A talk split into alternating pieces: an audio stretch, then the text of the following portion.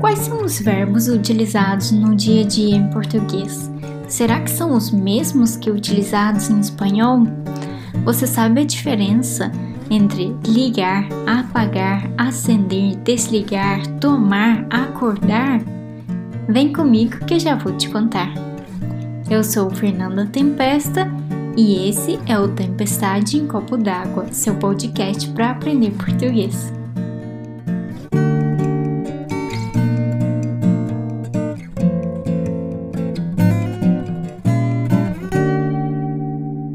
Episódio de hoje, eu vou falar sobre seis verbos utilizados no dia a dia em português e que pode, em um princípio, ser um pouco confuso para as pessoas que falam espanhol, porque esses verbos são muito parecidos com verbos do espanhol, mas que são utilizados de uma maneira diferente.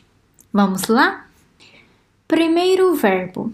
Na verdade, é um par de verbos que seria ligar e desligar.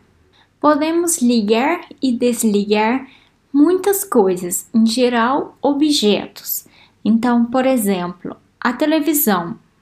Você ligou a televisão, la dele, para ver as notícias, mas vai desligar quando o jornal acabar?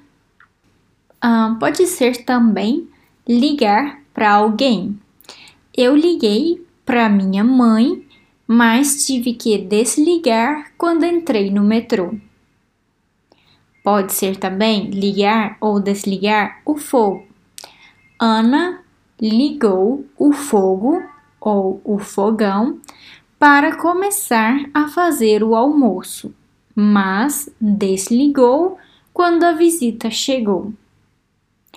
Pode ser também o ar-condicionado, por exemplo. Nós desligamos o ar-condicionado porque estávamos com frio. Pode ser também é, ligar e desligar em algum lugar, como por exemplo na tomada, en el enchufe. É, vou ligar meu celular na tomada, ou seja, enchufarlo, porque está acabando a bateria. Pode ser também o computador. Quando o Pedro chega em casa, a primeira coisa que ele faz é ligar o computador.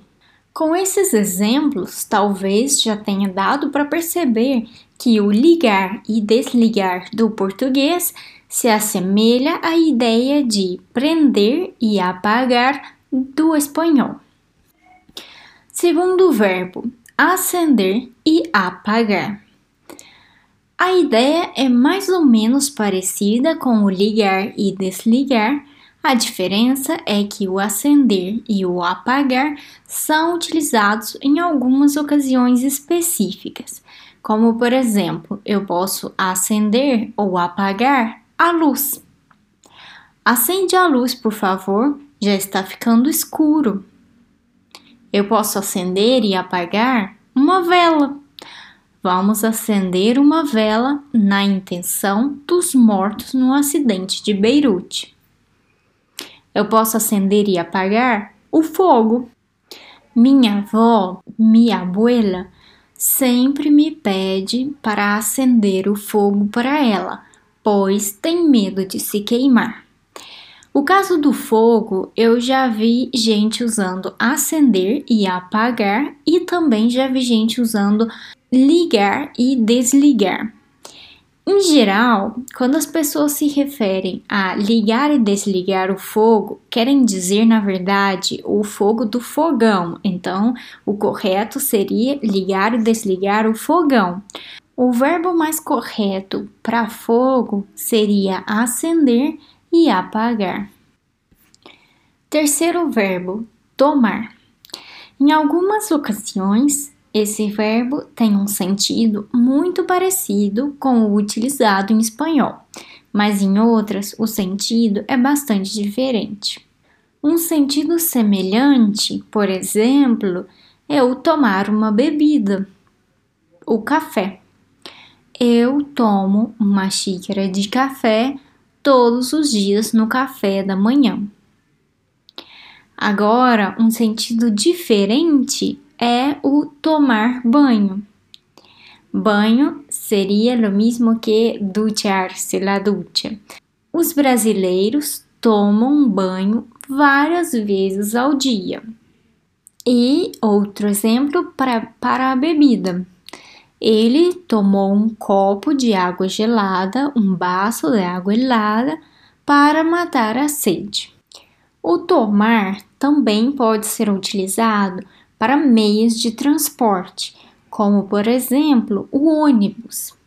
Vou tomar o ônibus das sete horas. No português de Portugal, o tomar é mais utilizado. No Brasil, pode ser que vocês escutem algumas pessoas dizendo tomar o ônibus, tomar la micro, mas não é, em geral, muito utilizado. Quarto verbo: acordar e dormir, que seria uma equivalência para despertar e acostar. Acordar é o que fazemos geralmente pelas manhãs. Ela acordou cedo porque tinha muita coisa para fazer. Dormir, o que geralmente fazemos à noite.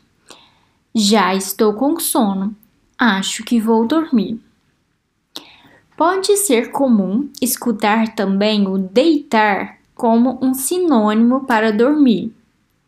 Seu avô, tu abuelo, já foi se deitar. E um detalhe que acordar do português não significa o mesmo que no espanhol. El acordar do espanhol de não me acuerdo é seria o mesmo que lembrar do português. Não me lembro. Quinto verbo, pegar. Sí, en el español el pegar es en un sentido de pelea. Em português seria com a ideia de tomar del espanhol. Por exemplo, eu posso pegar um objeto. Eu peguei os livros para a gente estudar. E lembrando que gente é um sinônimo para nós, não quer dizer o mesmo que no espanhol. O que as pessoas no espanhol utilizam como la gente, em português dizemos o povo. Eu posso também pegar algo para comer. Ela não vai demorar. Foi só pegar uma fruta. Eu posso pegar também algum acessório, alguma roupa. Pegou uma jaqueta? Vai fazer frio de noite. Eu posso pegar em uma parte do corpo humano. Pega, que seria com a mesma ideia de segurar, na minha mão para você não cair. Eu posso, agora sim, pegar um meio de transporte. Nós pegamos o último ônibus. Ou então, eu já peguei o metrô. Em cinco minutos estarei lá. E existe também o pegar em um sentido mais coloquial, que é utilizado mais entre os jovens. Por exemplo, ficou sabendo que o Luiz está pegando a Marcela? Nesse caso, Luiz pegando a Marcela seria com a mesma ideia de que o Luiz está saindo com a Marcela. E me lembrei de um último sentido também, que pode ser o pegar quando vai depender da entonação. Mas esse sim seria o pegar de peleia dele espanhol. Por exemplo, uh, dois amigos estão conversando e não sei, um vira pro outro e fala: Ah, eu vou te pegar. Nesse caso, significa que eles vão entrar numa peleia. E o sexto verbo é fazer, que seria o mesmo que hacer. Esse verbo ele é muito utilizado e ele pode ser utilizado em muitos contextos diferentes. Então, eu vou dar só alguns exemplos. Eu posso fazer a refeição ou a comida. E fazer pode ser no sentido de preparar ou então no sentido de comer. Você faz o almoço hoje. Eu já fiz ontem. Eu posso fazer uma aula na classe. Nós fizemos duas aulas de português essa semana. Pode ser fazer no sentido de tempo. Faz tempo que a gente não se encontra. Pode ser fazer uma ação. Para de fazer graça, ou seja, para de ser chistoso, de ser gracioso. Eu posso fazer também uma chamada que seria o mesmo que ligar, então são equivalentes. Eu sei que o filme já vai começar, mas antes tenho que fazer uma chamada, tenho que fazer uma ligação. E bom, o fazer pode ser utilizado em combinação com muitos outros verbos. E isso foi o que tínhamos preparado para hoje.